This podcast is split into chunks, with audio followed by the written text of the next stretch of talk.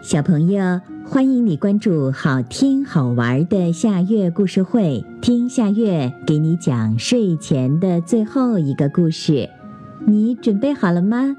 现在夏月故事会开始啦！谢谢小花猫。早晨天刚刚亮，鸡大哥和鸡大嫂就起来了。他们天天起得那么早。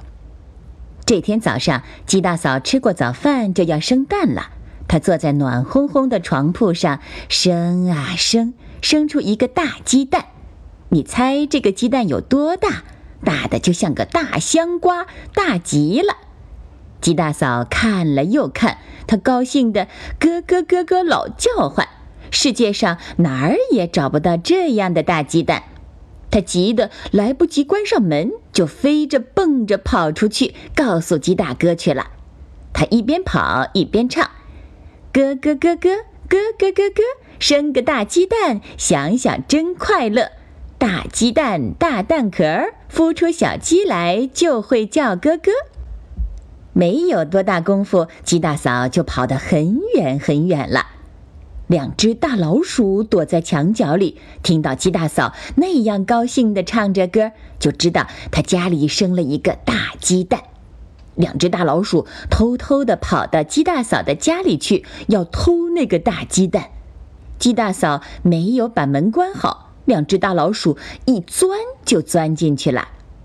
那个大鸡蛋实在太大了，一只老鼠捧不动，还有一只老鼠也捧不动。怎么办呢？他们想出一个办法来。一只老鼠抱着大鸡蛋，仰天躺在地上，像一条船；还有一只老鼠就拖住它的尾巴背着走。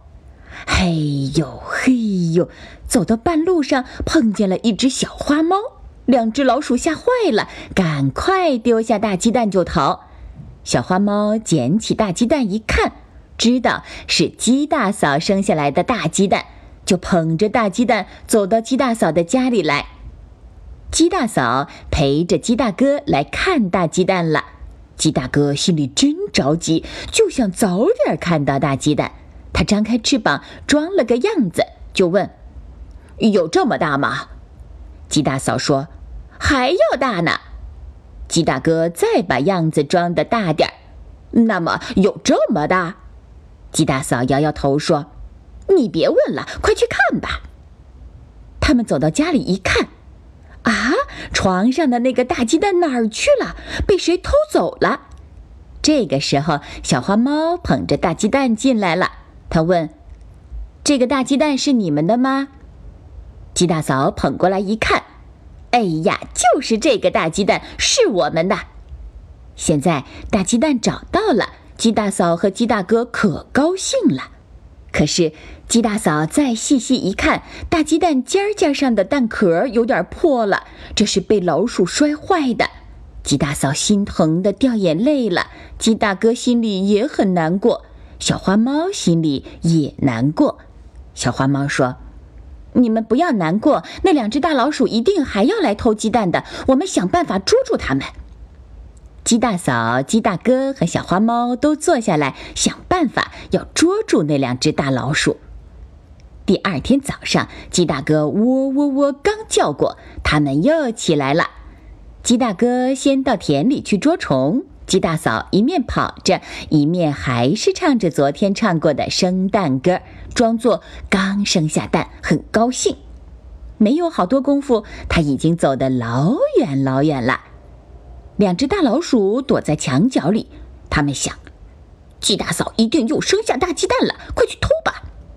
他们这回又多了两只老鼠，四只老鼠很快地钻进鸡大嫂的家里，东翻西翻，把被子、衣服都翻乱了，把床上的东西都扔到地上，怎么也找不到一个大鸡蛋。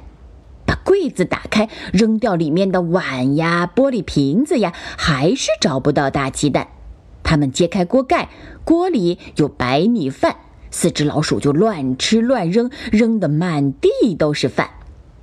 这个时候，只听见猫喵的一声叫，两扇大门砰的关上了。原来那只小花猫就躲在大门后面，现在跳出来了。四只老鼠吓得直发抖，就乱蹦乱逃了。小花猫跳过去，一下子就咬住一只大老鼠，把这只大老鼠咬死了。它丢下死老鼠，又去追那三只老鼠。两只小老鼠爬到一根柱子上，它们想：这下小花猫可捉不到我们了。可是小花猫的本领挺大的，它很快就爬上去，伸出两只前爪，刚要抓住小老鼠，这时候大门“呀”的一声响，那只大老鼠逃出去了。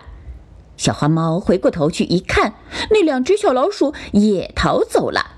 小花猫像飞一样的冲出大门，追那三只老鼠。那只大老鼠和两只小老鼠逃得好快呀！在大路边噗噗地跑着，他们想：现在好了，我们没有危险了。小花猫，你就是长上八条腿也抓不住我们。他们刚拐了弯儿，想往东逃，没想到鸡大哥和鸡大嫂就躲在那儿，把三只老鼠拦住了。三只老鼠赶快回过头来往南逃，又被鸭大哥和鸭大嫂拦住了。这时候，小花猫也跑来了。三面围拢过来，三只老鼠都被抓住了。鸡大哥和鸡大嫂都很高兴，他们恨透老鼠这坏东西，现在真该谢谢小花猫呢。小花猫说：“不谢不谢，捉老鼠就是我的工作。你们再看到老鼠，就叫我来捉好了。”后来，鸡大嫂又生了个大鸡蛋。这个大鸡蛋孵出一只小鸡来，又大又胖，花花的毛，好看极了。好啦，今天的故事就到这里了。可是我还想听。你可以关注“好听好玩的夏月故事会”微信公众号，听故事，讲故事。小朋友，晚安。